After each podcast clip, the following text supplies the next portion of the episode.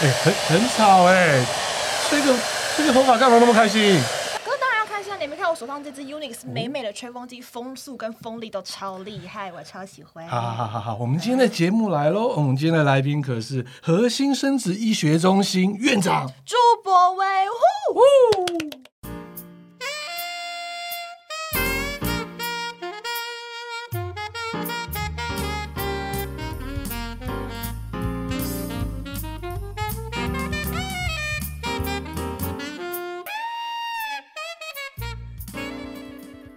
进来的时候，他要跟你讲的东西，跟他其实想要讲的，还有他想知道的，跟他理解的程度，这些都不一样。哦，有落差，有落差，有落差。有时候病患他的问的，或者说他想要得到的答案，其实都有一些落差了。对对对。好了，今天就是我们的记者不读书。是谁在豪罗？大家好，我是小豪哥哥，我是桑尼。这是一个记者互相伤害彼此的节目。刚刚有听到我们有一个超级大来宾，而且在他的领域来讲哦，超级专业，是权威。嗯，嗯，而且是业界呢，我们都要讲到生殖医学这一部分，哎、欸，就可以提到他了，那就是我们的核心生殖医学中心的朱博威院长。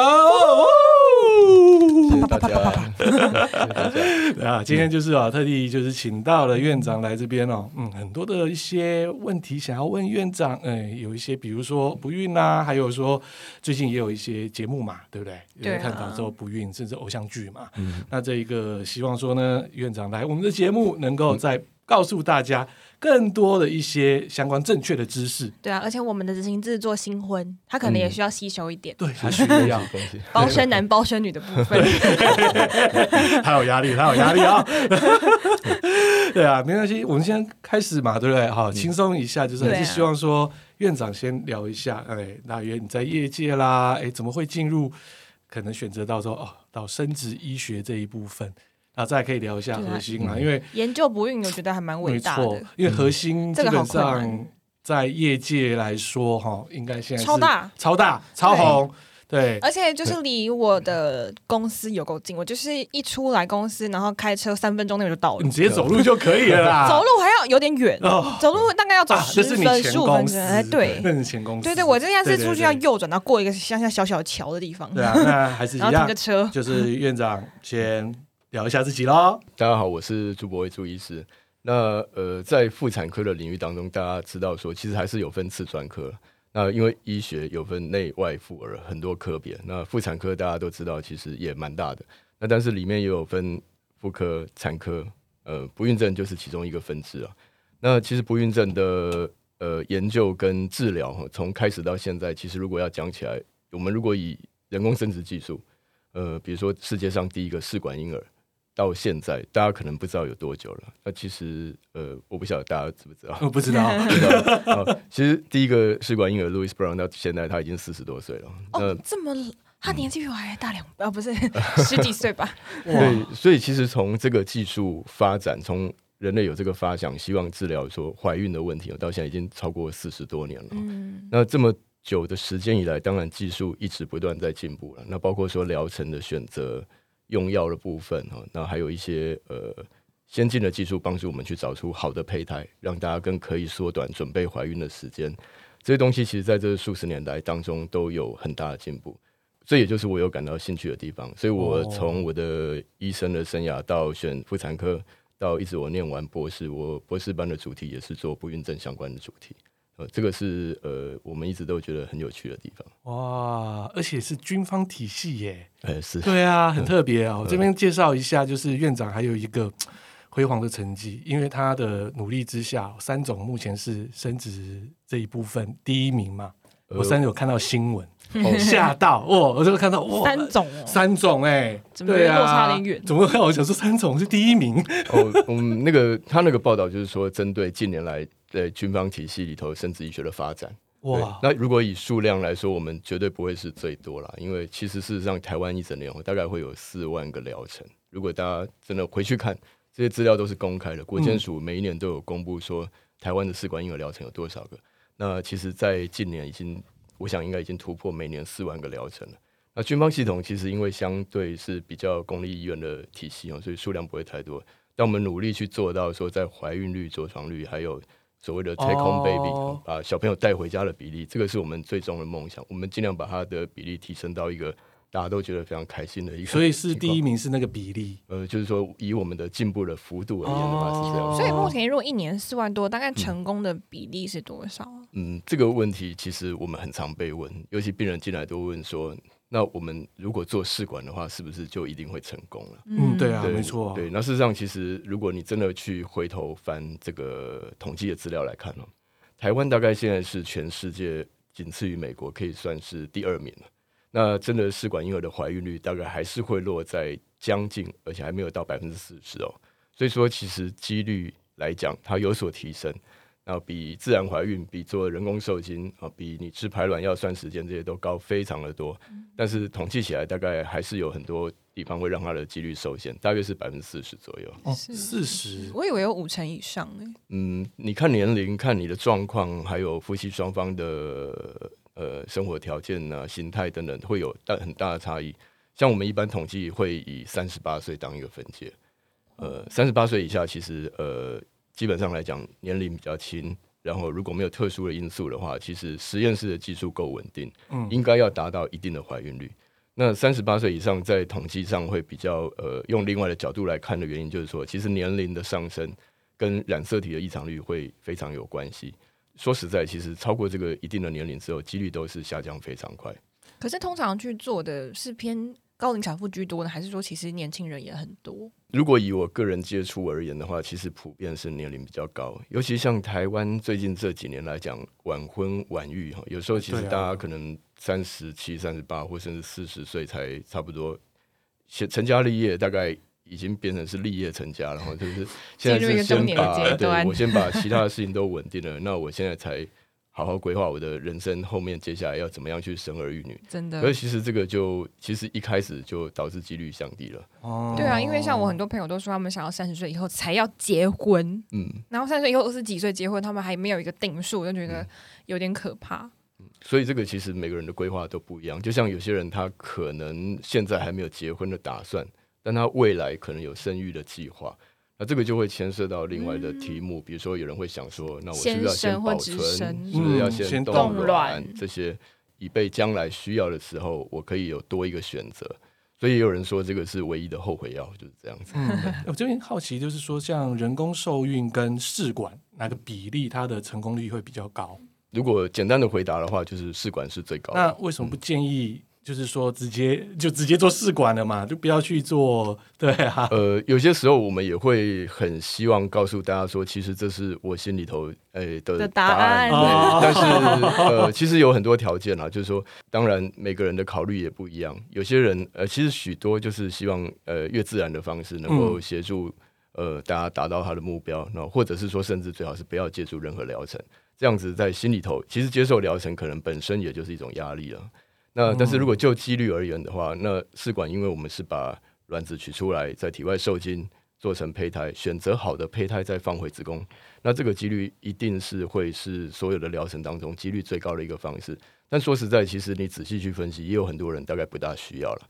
我最早最早当呃主治医师的时候，因为大家知道军方医院要轮调，我也曾经在外岛当过主治医师啊。哇，对，那那个时候其实已经有一些少数的不孕症的病人会来求诊了。那他他的问题就是说，那医生我都我跟我先生都没有办法怀孕怎么办？那你简单问了一下，就发现其实他们的工作形态，其实先生是远洋渔船的工作人员，接触到的几率已经很低了，对所以其实这些情况下，他可能就不一定会需要接触疗程，而是需要改变他的生活形态，或是要帮他算到适合的时间，时间，那个时间要算的准确，对对对。可是医师，我有一个。奇怪的疑问，就是因为毕竟最近有一部戏叫《未来妈妈》还蛮红的，嗯、然后他有一个桥段是跟着一个就是家里很有钱的丈夫讲说：“你知道是你不孕，不是你老婆不孕吗？”所以我其实蛮想知道说，到底现在以这个研究来算，是男生不孕的几率高，还是女生的不孕几率高？其实背后的比例可能远比大家想象的高很多了。那统计起来，看你用什么方式，比如说你不同年龄啊、不同的状况去看，有有的研究认为三成多是男生因素，甚至有的研究认为一半是男生的因素。那男生因为可以做的检查，相对我们普遍认知是比较少，可能觉得说我就是做一个精精液分析这样子，对对对，大概就应该可以回答蛮多问题啊，的确没有错。嗯、那可是很多人连这一个检查都不一定会愿意去做，即便他的太太没面子，可能已经做了很多检查，没面子，没面子啊！对，我们也常碰到说，太太血也抽了，输卵管摄影也做了，超音波也做了，所有检查也都做完了，没什么问题。对，那呃，但是先生其实只希望他配配合来做一次检查，先生会觉得说应该。不是我的问题，我我我并不是说男生都这样了，但是我们的确还还是会碰到这样的情况。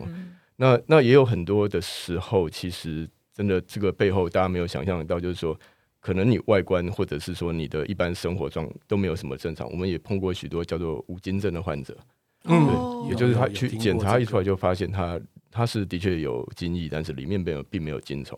他背后要去做很多的检查，才可以去找出是哪一个原因造成他没有精虫。哎，这边好奇一点哦，那就是，我们不要这样子来问，但是我很想要这样子来问，哦、平均要花多少钱才会有一个 baby？以你们的应该有个数据，而且试管跟人工、啊、人工的价格应该蛮落差的。对，因为我从网络上面看到的价格，其实大家回的有点好像就蛮乱的，嗯，并没有一个。固定的，再加上近年的技术也比较发达。对对对，那平均刚才有聊到的，然后要一个 baby，大约会花到多少钱？试管啊，或者说人工受孕，它的对这个价格的部分。OK，对，呃，我我讲两个主要的疗程，第一个就是人工受精。嗯，那人工受精其实就是呃，我们一样可能会用排卵的药物，不管是吃药或是打针，或是打针加吃药，那用的药量一般会比试管婴儿要来的少一些。那加上疗程相对是比较单纯，只需要在精虫的部分做处理，然后再来处理过后打回子宫腔。大约来讲的话，哎、欸，它会有一个很大的变化，来自于你用药的剂量。嗯，那可是普遍而言，你的费用大概会落在可能在两万块到三万四万之间，就一个疗程。嗯、呃，大约是这样子。通常要做几次啊？这种疗程？人工受精的怀孕率大概平均是抓百分之十五到二十，这么低呀、啊？呃，我我常常跟大家讲，大家都。哦那花下去感觉很不值得。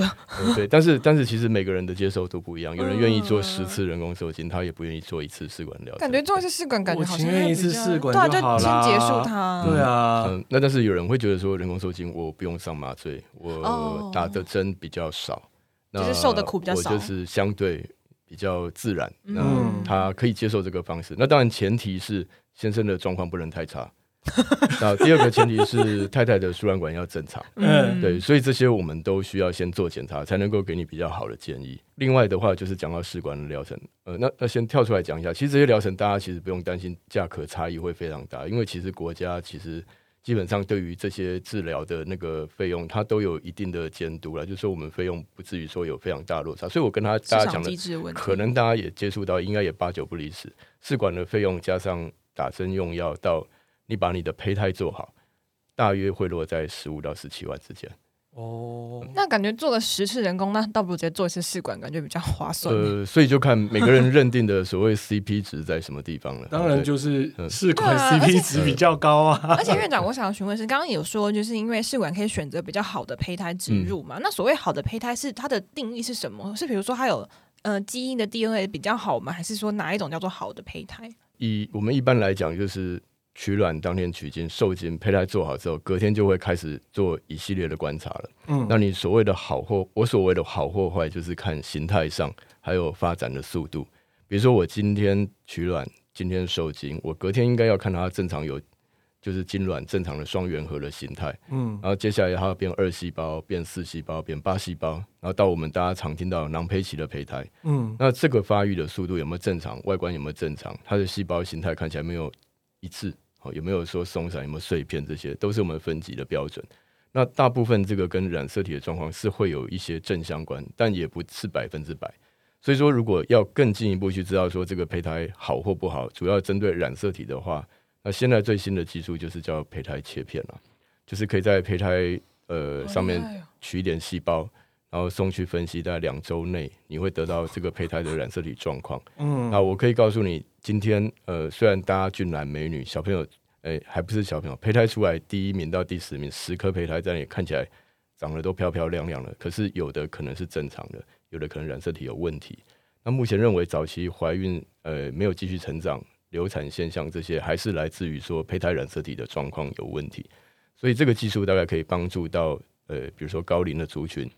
呃，过去有重复性流产的状况等等，嗯、我们去选出那一颗染色体正常的胚胎，再把它放回子宫腔，这样子就可以避免重复的去面对说早期流产这些问题的几率啊。哦，那会有人为了优生学去做所谓的试管之类的吗？呃，其实呃，我必须说这个疗程的第一个，它没有在健保里面。那大家希望做什么样的医疗的行为的程度到哪里，都是看大家每个人的选择。但是像比如说刚刚还没说到人工受精跟试管的不同是，试管它比如说它需要上个麻醉取卵，哦，它算是一个手术。那后面胚胎的处理过程相对也比较复杂。那如果讲优生学的角度，的确有人会希望说我，我呃，应该这样说，就是他如果希望早一点有好的胚胎，我也曾经碰过有些人，他真的是夫妻两位都非常的忙，但是他们觉得他们将来一定会生一个小朋友。那现在可能不管是各种因素，比如说排卵的问题等等问题，他还是进入到试管的疗程，所以他选择先保存好的胚胎。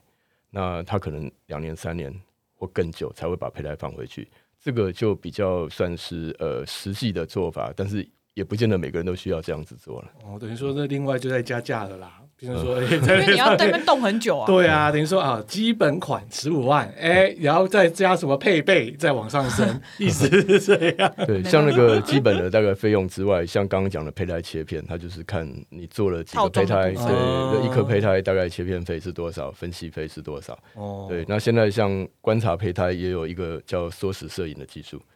你说的这你可以用到这边呢？对，穿在对，其实也会用在这。我们传统的话，就是像早期我们做实验一样，胚胎就是几天拿出来观察一次。嗯，但是它会破坏了一个它在培养箱里头稳定，对对对，它的稳定度。对，所以我们会尽希望尽量减少。那但是缩时摄影就是它的培养箱上面就配备了一个二十四小时观察的一个仪器。对，那这些它也有一个好处，就是说它累积了很多的资讯，让我们可以去分析到底哪些指标可以用作。之后胚胎的参考，说它这个从第二天长到第三天，哪一些形态的变化有跟得上速度，它可能比较好；哪一些长得慢，它可能在排名就比较后面。这个对于我们之后要做胚胎植入的选择也会有帮助。哦，那想要请问一下，就是目前哦，造成不孕症最大的一些原因有哪一些？呃，原因它会有非常多样。那我觉得可以说是，如果影响。容不容易怀孕？原因最大，目前还是年龄。嗯，呃，对，许多许多问题，它有可能会改变。比如说，大家常听到多囊性卵巢，嗯，不不排卵的问题。对，那其实多囊是少数饮食生活形态做调整会得到呃程度上改善的一个状况。那的确还是有人会需要做试管的疗程，没有错。但是它可能会有程度上的改善。那但是如果是年龄相关的卵巢功能下降等等。精虫的状况不好，这些就是相对比较不可逆的。那这个会是目前我们所碰到比较大的问题。其实，呃，刚刚讲三十八岁是一个关卡，但是我常常有时候我一个门诊看下来，大概大家来的时候四十四十一、四十二、四十四、四十六，呃，对，年龄年龄相对偏高的情况其实很普遍，所以都是年龄偏高来去做试管比较比例，有有可能就是因为我们接下来只能做这个建议，因为。呃，试管疗程大概是目前对于高龄的族群，呃，最容易成功的。对，对我，我大概还请请他们回去自己抓时间，自己吃排卵药，大概基本上没有效益。对于说高龄的族群来讲，时间就是我只会让他时间一直走下去而已。哦，那再讲说冻卵嘛，那不管冻卵或冻精，那之后他要在做可能要生殖的时候，那他的成功几率其实也是跟试管一样哦。呃。对这个这个问题也蛮好的，其实常几乎每天，我刚刚从门诊过来，我刚刚也被问了好几次，就说我可不可以冻卵，我我适不适合冻卵，然后我应不应该冻卵这样子。对，对，那当然，其实回到实际面，就是说以以法律来说的话，其实台湾现在目前的话，你要进入试管疗程，就是一定也是要有有结婚的状况才会去进行试管。那单身的选择的话，大概以目前来讲，就是呃精卵的保存。那女生的冻卵，其实这几年都非常大家都非常讨论多了哈。那呃，冻卵其实我们评估效益高不高，大概还是看年龄。那其实有文献在看，就是说你今天几岁的人，我将来要有百分之多少的几率，日后要生一个健康的小朋友，我需要几颗卵。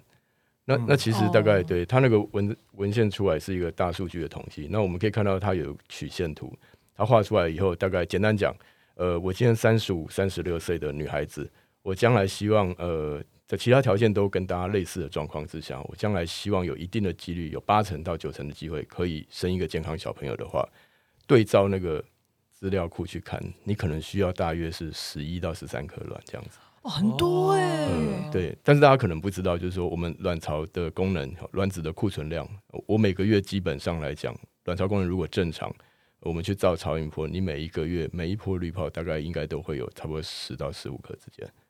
哦。呃，对，所以对对于说相对年轻的族群来讲，也许他去冻卵这个疗程，他就不会像高龄的族群，高龄的族群会碰到几个情况，第一个。年龄上升，卵子的染色体异常率上升。他今天同样冻十颗卵，它可以将来可以使用的比例一定会下降。第二个就是说，他也许不一定一次可以有十颗卵，他可能随着年龄上升，他一次只有三颗、四颗，而这三四颗可以用的几率又会下降。所以说，一定是越年轻越，越早啊！你要动就早点动啊！对，他现在这个年轻的族群，他早点动，动十颗卵，将来十颗可以用的机会就很高。哦、但是你如果说你二十五岁、三十五岁跟四十五岁去比，四十五岁基本上已经在我刚刚说到的那个图表的外面了。他会建议说不要做冻卵，好像也没有什么意义的感觉。你看有些艺人干嘛？四十几岁还在动，所以我们会建议也不一定放得回去。对啊，所以我会评估这个年龄会是一个很重要的参考。对啊，但是提到说冻卵的话的价格费用高，费用高吗？对，其实你可以比照试管来看哈。其实试管的疗程，我们刚刚说从开始打针到取卵、受精、胚胎做好，大概是十五到十七万。那但是像冻卵的疗程，前面跟试管基本上是一模一样。当你取卵之后，接下来就是差异的来源，就是接下来冻卵我就冷冻起来，我不需要再去做受精，不需要再去做胚胎的培养，还有后面的观察，还有相关的费用。所以冻卵疗程大概如果一个试管疗程大约是十五万的话，那冻卵大概是十万块左右。哦，其实也不低耶，不低啊！你加起来，嗯，这个费用对啊，差不多。所以有时候查查资料，外面的数字会比较乱的原因在这里，嗯、因为有些是选项的东西。呃、对，那十万块大概。当中会有一半是来自于你的用药哦，对，那个药物的费用，比如说像大家常常听到我要打针啊，打鼻针啊，什么东西，嗯，对对对，它那个平均来讲一天的费用大概有可能就是会三三四千到五六千了。哦，那打针的过程大概天数大概是十天到十二天嘛，所以你看这样大概五万块就是嗯，就在一半的费用去了。那如果说今天做试管啊，或这一部分在饮食哦，那这样子是要做到怎么样的控制？不管是男女啦。广告 time。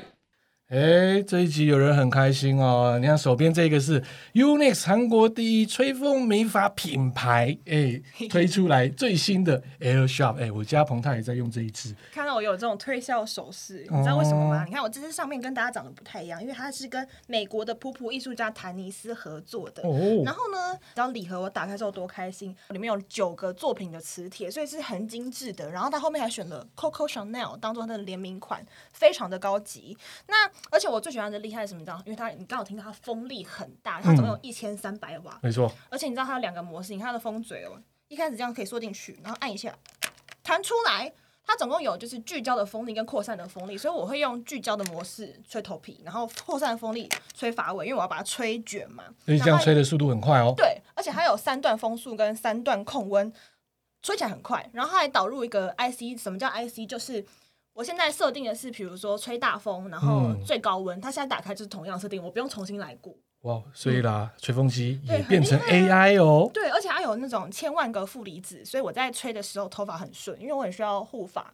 哦，难怪你的头发看起来这么的飘逸呀！当然啦，因为我本来是日系爱用品牌，现在完全变 Yonex 铁粉。好吧，那我们继续听我们的节目喽。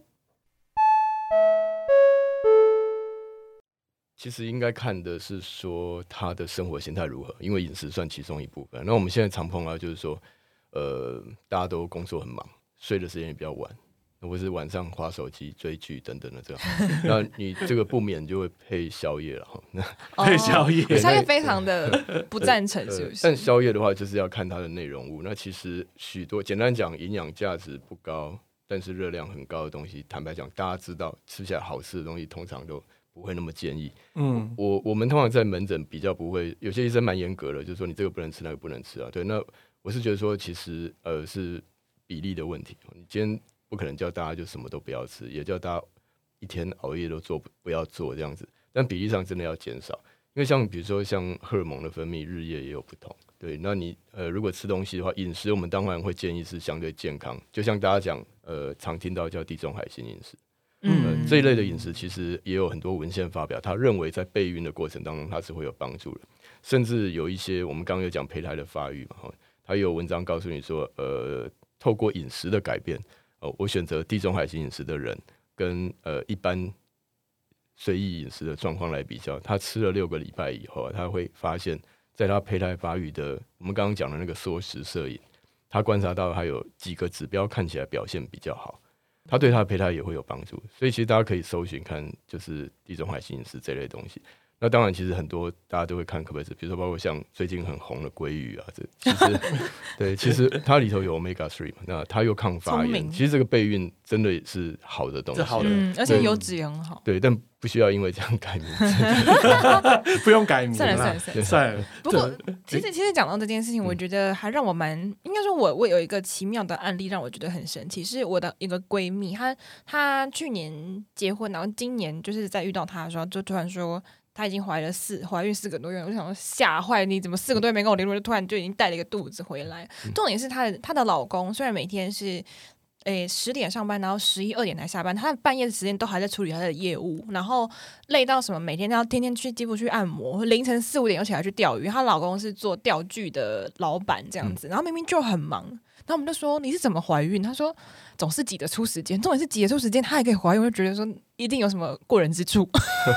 然后时间管理大师，是是过人之处，我就觉得好神奇哦。对 对，对，这个时间上其实也是很重要，因为其实呃，生活形态大概不可能要求大家都像部队、像军队一样，就是整齐划一的样去做。嗯、那的确有些人在。呃，生活规律的情况下是会有好处的。那但是也有人他不受这个影响比较大，就像我们在医院会看到说，轮班的护理人员哦，值班的医生，呃，有时候我真的会碰到说，比如说像生理期受到影响的就会有。嗯，对。那可是也有人说，那我同事都没事啊，对啊。嗯，对，我是属于这种类型的。哪一种？就是日夜颠倒，我儿子还是生出来，而且都是意外，都喝酒出来的哦，都是喝酒出来的。然后女儿更特别，女儿那时候是因为我们不想要生第二胎，所以都有去吃口服的避孕药。然后后来不小心还是中了，然后中的时候，这我要问一下医师，那个医师跟我们讲的对不对？那个医师就跟我们讲说呢，因为你有吃口服避孕药，嗯，那如果说你今天这个小孩子是男生的话，他的弟弟会很小，变耐米屌。为什么医生跟你讲奈米屌三个字，感觉没有医德？没有没有，那时候吓到了。所以呢，我建议你去做抽血检查，就叫我老婆去做抽血，看是男还是女。嗯，就后来隔了一个几，好像不到一个月吧，他说半个月还是两个礼拜，就有一个报告出来说是百分之九十七是女的。哦，那就不用怕。所以我就说哦，我就我就把女儿生下来，还真的是女的。这个我们倒是没有做过，没有做过。对对对。不过其实呃，因为避孕药算是一种荷尔蒙。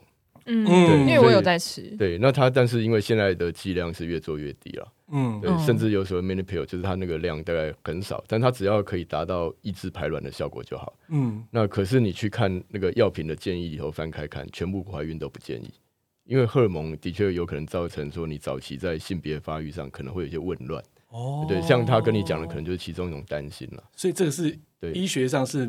有这样子的可能性，对，对他医生现在都必须告诉你所有的可能性，嗯、但是其实没有办法预言说百分之百会怎么样。哦，那时候十几年，可是他是在用药的情况下怀孕，他他也没办法确认他也是不是耐米掉啊。他就是告诉你说你的第二，你的你的性征会有问题呀、啊。他先把问题就告诉我。你是不是游太快才会变这样子？你怪我厉害呀、啊！我就跟医生讲了，我日夜颠倒，我还是生得出来，怎样打我啊？医生尴尬。所以那时候我就想说，哎、欸，会不会真的是照那第一次照超音波的时候，我就想说，哎、欸。到底有没有真的跑出屌？那怎么办？就是若是男的，那怎么办？现在也 来不及了。哦，真的是女的。对啊，就是我这个案例也是，我觉得有点嗯，有点夸张。可是讲到口服避孕药这件事情，我之前就是也是去核心咨询，在民权核心，因为离我公司很近嘛。然后我那时候有问他一件事情，可是他们有给我一个很明确的答案，就是我想要知道是说用避孕环跟避孕药到底哪一个方式会对女生比较没有那么伤身体。嗯，我通常就会问说，你觉得什么样是伤身体？就是其实说，呃，有一些是像比如说你讲避孕期这一类的话，它是必须要置入子宫。对、哦，那有些人对于说这种呃，它不算侵入性的治疗，但它必须要放一个外来物在身体里面。那有些人你要比较注意，比如说它容易发炎、容易感染哦。那或者是说，甚至因为这样子摆比较久了，产生粘连。子宫腔如果说因为粘连以后子宫内膜不够厚，这些长期的问题要考虑进去。因为也许现在避孕，但日后可能还是希望计划怀孕，所以这个要跟大家说明清楚。那口服避孕药的话，就是因为它还是低剂量荷尔蒙，吃起来方便，那剂量不高。那但是呃，也有人认为说，你如果剂量太高啊，或是有一些容易形成血栓的体质啊，会比较不建议。尤其像抽烟的人也会不建议。那缺点就是你要每天吃药了。我们常碰到有人忘记的，对，对。那你如果的效果是希望达到避孕的这个效果，你就一定要自己要提醒自己要记得吃药了。哦，因为我之前其实，在询问这件事情的时候，我本来还有询问一个东西，所谓的那个提醒避孕器。然后，因为我本身是有子宫肌瘤的问题，嗯、所以我本来有想说，不要放就是那种比较高价位，好像有治疗效果的那一种。它那个会释放一些呃黄体素，它其实对于说像经血过多呃这一类的情况，它也会有治疗效果。那当然要看每个人适不适合啦，因为它那个大小也不一样。通常你的医生会帮你照超音波，然后再跟你讲说，呃，适不适合使用这一类的药，呃，这一类的避孕器这样。了解。那有些人讲说，酒喝多了，其实也会把所谓的生殖机会压低，这个是正确的吗？嗯，对，它其实就是一个叫 disruption，就是它会造成你的，因为有一些荷尔蒙分泌，它有一些频率跟幅度的差别。那你在酒精的作用之下，它当然得达到一定的量，它可能会造成这些东西比较比较。不是那么的规则。我问这个问题，主要是要我们院长帮我证明一下，我很厉害。你又厉害什么？我都喝酒了，我真的，我们都是不小心在冯太在家里喝就喝出来了。对，其实大家常会问抽烟跟喝酒的问题。对不起，我不好意思翻了白眼。那通通常来讲，酒精其实如果在一定的量以下，大概。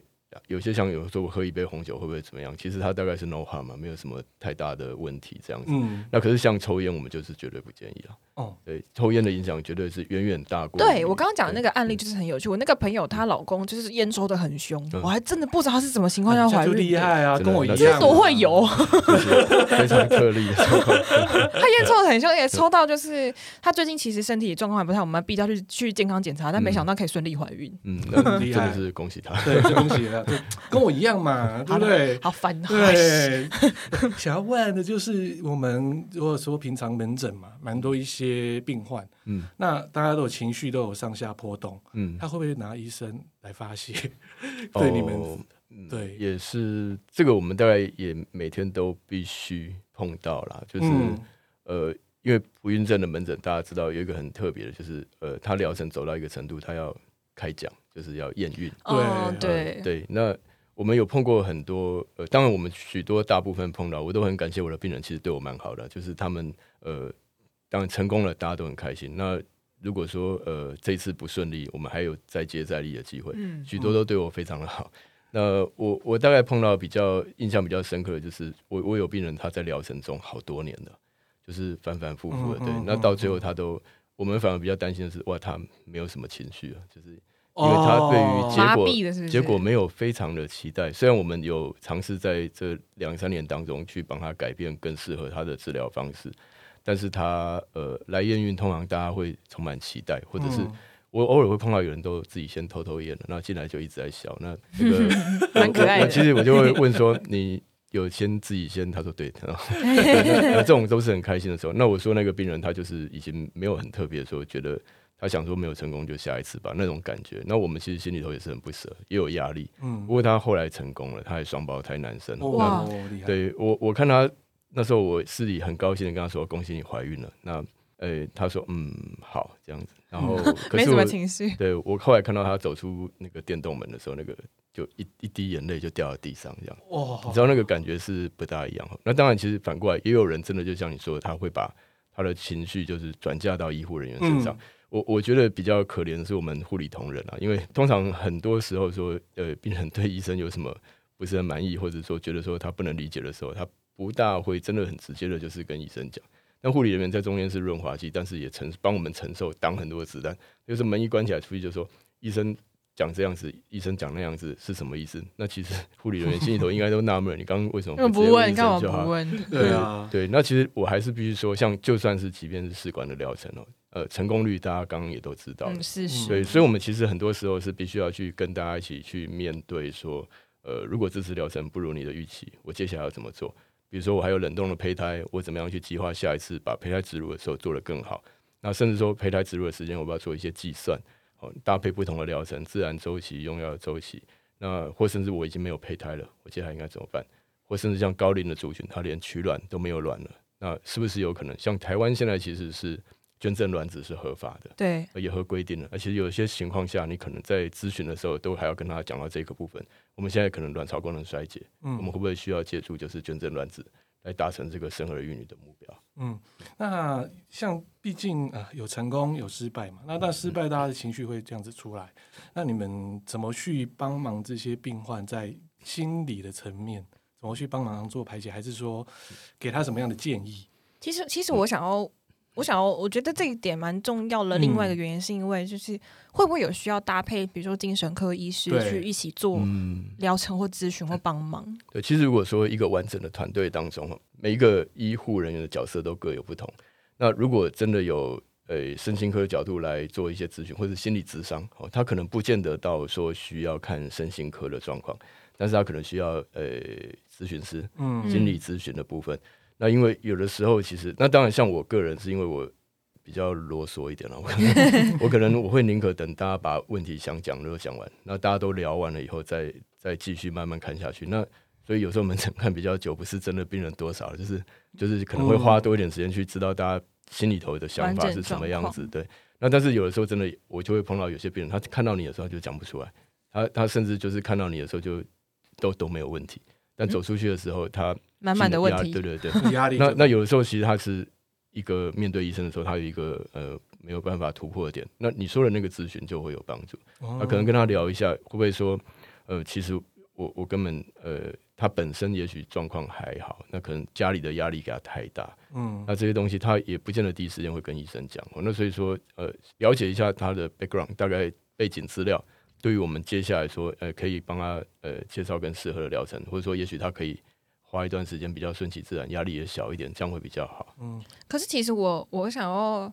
赞许一件事情说，因为我自己有去核心就诊过嘛，可是他们所有的不管是护理师、药师，还是甚至柜台人员，其实都很亲切。哦、我是真的觉得很亲切啦。因为我那天的状况是我想要就诊，但是我一直搞不清楚到底到我了没，因为我前面看那个刷那个数字实在太缓慢，然后我还打了三次电话去问说，我到底要不要 现在过去挂号？然后他就跟我说，你在哪个时间点先过来挂号就好。那我确实就看到九点半，然后满满的孕妇坐在那边的时候，我就觉得有点不妙，然后我就决定就是临时就叫就就请柜台帮我改其他的医生，他们就是很迅速的帮我转诊过去，然后迅速的把诊看完，拿完药，然后我就在那边把就是避孕环呃处理完之后，我就很迅速的回家，整个过程是非常的圆满。对他们生气没有什么用，他们还是很客气啊，他们对我都是客客气气的这样子。嗯，那有没有看到就是碰到说真的是做了很久，就最后两夫妻就离婚的？呃，其实一定还是有。那我们也会碰到说这个造成家里头一个很大的问题啊，嗯、就是说。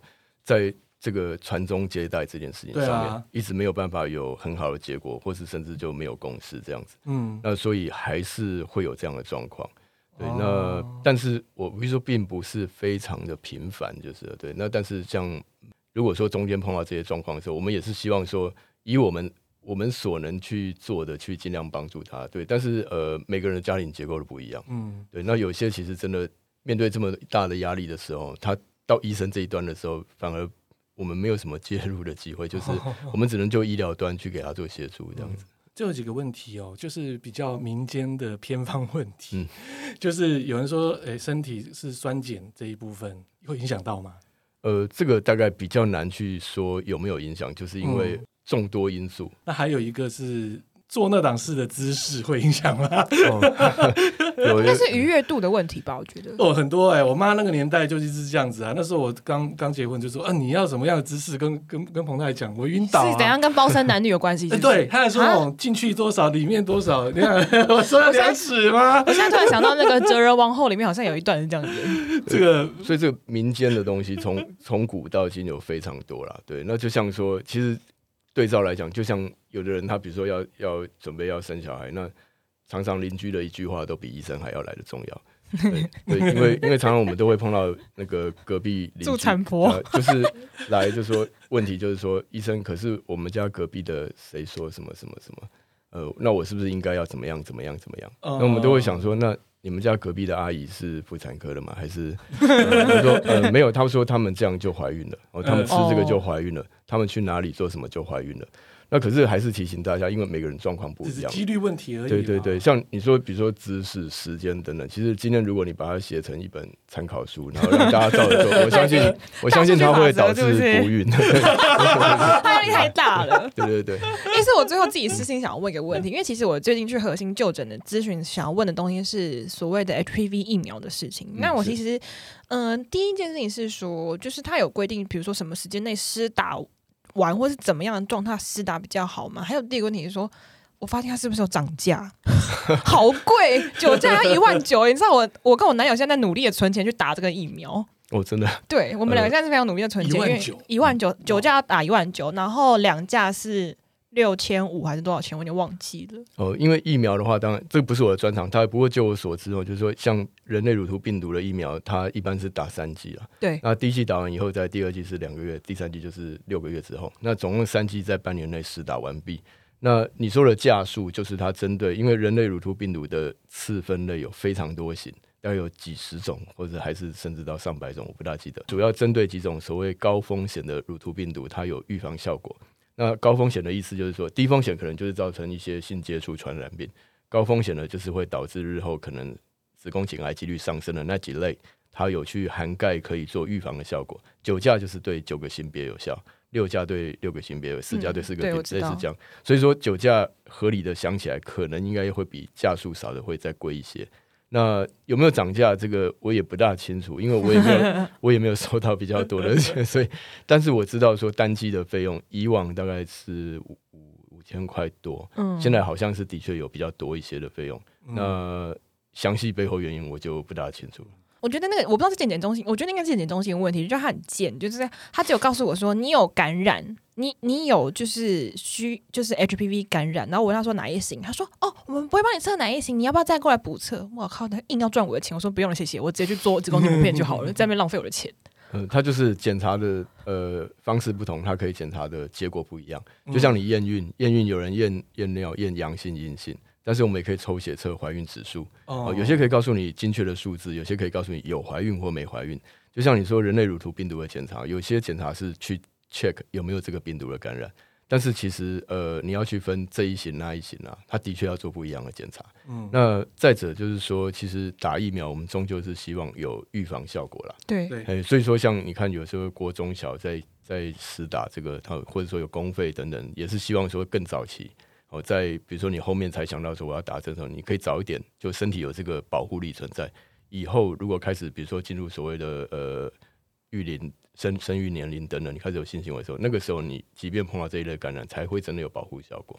而且，其实我看网络上有个奇怪一说，是说单一性性伴侣就不用打。我想说，这哪来的说法？呃，他应该比较完整的说法是说，它会降低这个几率啦。对对，那的确说，其实像国外更更普遍，就是说他们的性行为发生的年龄比较早一点。那也许说性也不是单一性伴侣的话，那这种。交互性就会造成这个病毒的传播。哦，对，原来，哎，我们最后当然还要帮院长对不对做点工商嘛。嗯，好奇为什么核心现在这么红？对啊，不管是有钱人没钱人，大家都想要去核心。而且我有跟我男友讲说，要结婚 OK，但是你要让我去核心住月中。哎，真的真的真的真的，而且要打无痛。他现在就已经变成说，无痛跟月中很重要。而且我真的这个要坐月子，我也要在核心。哎，为什么？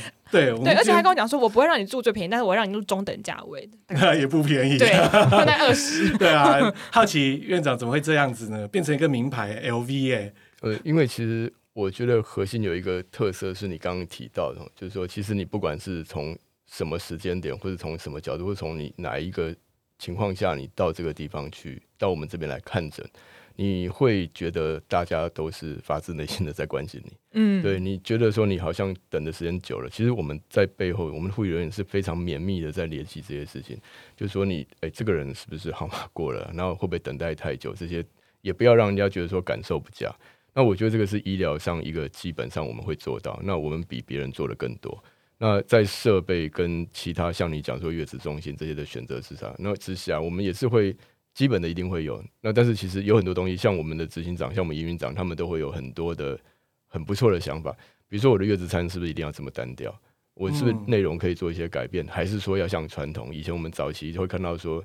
长辈很热心，帮你炖了很多内脏等等这些。那猪脚汤、呃，对，要补，对，那要补的话，那很好。但是如果说每天都吃一样，让你吃一个月的时候，会不会也是一个压力？对，所以说其实这些东西其实也考量到大家说，除了实际上要得到说营养之外。那也要在心情上可以，因为产后其实荷尔蒙是一个下降的过程。嗯，对，有时候大家也听过所谓产后忧郁症。对，你如果你在你的那个坐月子的期间，我认为除了身体的调养之外，心理的慢慢调试也很重要。嗯、所以我们的月子中心可能会让人家觉得说，住完这个月以后，哇，那我回到家里头，那又是另外一番感受。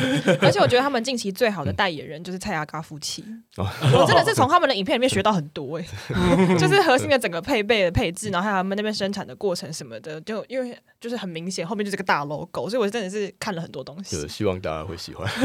好，今天就是我们的节目喽。那非常感谢我们核心生殖医学中心朱博威院长今天哎来今天帮大家解惑哎，对啊，真的百忙之中喽。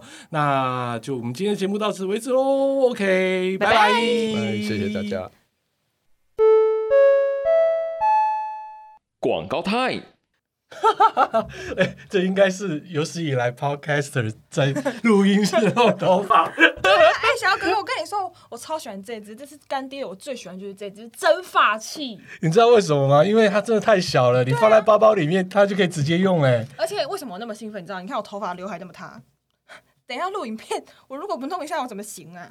而且哦，之前因为我们也有帮忙他们做一些产品的开箱的影片，嗯，它最厉害的地方就是小之外，哎，行动电源再加 Type C，随时都可以充电。对，嗯，漂亮，随时在手上。哎，那这一支是什么？这支呢是卷发器。哎，你知道，因为这种东西很容易烫伤，所以它给了一个保护壳。嗯，保护壳以外，然后它是很漂亮的珊瑚橘。哦，所以啦，我们要感谢我们这次的干爹——韩国沙龙美发第一品牌 Unix。